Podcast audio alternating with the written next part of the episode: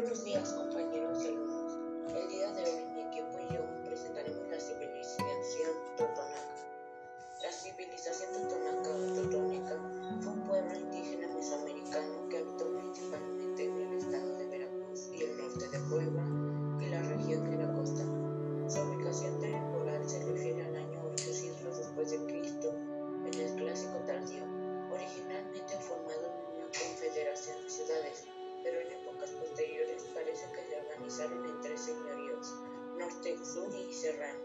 Su economía era agrícola y comercial. Tuvieron grandes centros urbanos como el Tajín, máximo exponente del esplendor de la cultura totonaca, Papantla y Zempoala. El término totonaca es el plural de Totonacal y se refiere a los habitantes de la provincia de Totonacapan. Algunos autores han señalado que el término Totonaco significa hombre de tierra caliente. Vamos a comerciales. Autos Los Brothers. Llega más lejos. Aquí en Autos Los Brothers llegarás más rápido a tu destino, pues contiene un motor superior al de los normales. Llega más rápido con Autos Los Brothers. Papas Capis. Ni tan grandes ni tan pequeñas. Disfrútalas en tamaño mediano. Regresamos. Ubicación. La cultura totonaca se desarrolló durante los periodos culturales desde el año 300 hasta el 900 después de Cristo. Después de Cristo y posclásico. Fue adoptado por los pueblos indígenas mesoamericanos que habitaron en México, en el territorio que hoy conforman los estados de Veracruz y parte de Puebla. La organización territorial totonaca se distribuyó en tres grandes centros ceremoniales. El Tajín, fungiendo como un centro urbano como influencia teotihuacana en cuanto a culto. Estaba ubicado en una zona selvática de Veracruz y contaba con una población estimada de 60.000 habitantes. Zempoala, siendo conocido como lugar del, del, de 20, debido a que se realizaban actividades comerciales cada 20 días. Fue importante sede durante el periodo postclásico, localizada en el puerto de Veracruz. Yohuilachan, la llamada Casa de la Noche, estaba sentada en la Sierra Norte de Puebla, siendo su época de esplendor alrededor del año 600. Sin embargo, al ser desplazados por otros pueblos, fundaron el señorío de Papantla, al norte de Veracruz. Religión. El sistema de creencias de los totonacas combina símbolos y signos de origen indígena y católico. Los seres sagrados como los santos católicos y las imágenes prehispánicas denominadas antiguas exigen atención por parte de los hombres por lo que dedican parte de su vida a las celebraciones religiosas. Las fiestas son parte de la religión totonaca. Una de las fiestas más importantes de los totonacas es la del santo patrón, el cual es diferente a cada comunidad y se realizan celebraciones religiosas, así como actividades deportivas y comerciales.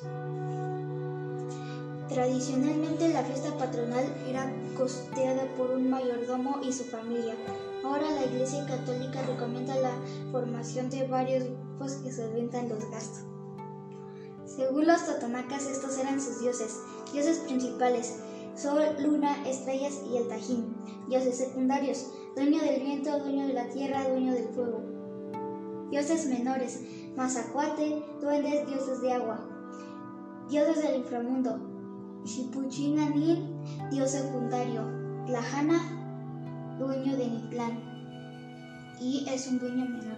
Arquitectura. Se destaca la cerámica tan variada, la escultura en piedra, pero sobre todo la arquitectura monumental y la avanzada concepción urbanística de las ciudades, siendo las tres principales, el Tajín, Papantla y Zempoala. Construyeron centros ceremoniales. Algunos ejemplos son Yohuilachan, Nepatucuatlan, Las Higueras, Nopiloa y el Zapotal el Tajín siendo este su principal centro geológico. Vamos a comerciales y regresamos. Internet Biz, más rápido que el viento. Disfrútala ya a solo 99 pesos mensuales. Mmm, qué ofertón. Crema la suave, hidrata y cuida tu piel mejor que nadie. En venta en todas las farmacias. Regresamos. Tipo de gobierno de los totonacas. La organización política totonaca se caracterizó por tener un gobierno teocrático. Muy amando estaba a cargo de tres caciques de los principales señoríos de la región.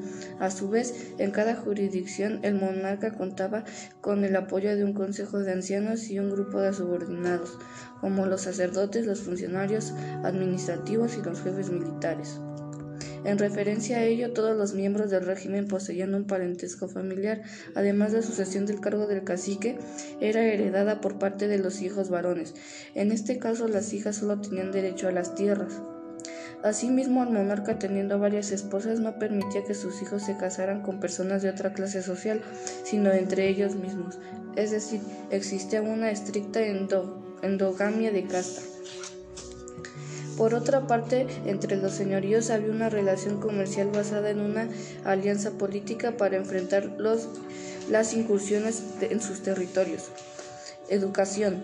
La conexión profunda con la naturaleza que sugiere la pedagogía totonaca podría saber a ecologista, sin embargo no se trata de eso.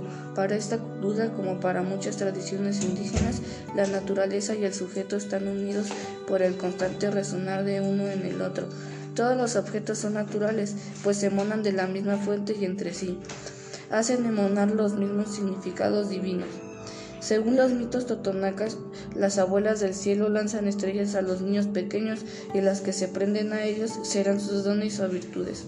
Sobre un fenómeno del mundo es entonces un regalo y también una posibilidad de subjetivo. Para los totonacas todo tiene un significado que se liga con su cosmogonía. La educación tradicional, a diferencia de estas enseñanzas, es terriblemente impositiva e imponer es, sin duda, a colonizar. Así no podemos imponer el significado, hay que construirlo en comunión. El arte del ser humano debería ser un proceso abierto. El conocimiento totonaca es un camino de poesía. Se trata de escucharse a uno mismo en el misterio y metáfora de afuera de hacer sagrado el vínculo indisuable que hay entre el sujeto y su exterioridad, el manto y la naturaleza. Aportes a la ciencia. Uso de la planta de vainilla, uso medicinales de diversas plantas, el uso de la vainilla como antiséptico o desinfectante. La enumeración. El uso de prefijos para enumerar, uso del lenguaje para fines militares, conocimientos matemáticos y médicos, cerámica variada, arquitectura monumental, economía agrícola y comercial. Primero se sembrar maíz a gran escala. Bueno, esto ha sido todo compañeros, espero les haya gustado y nos vemos luego. Bye. Buenos días.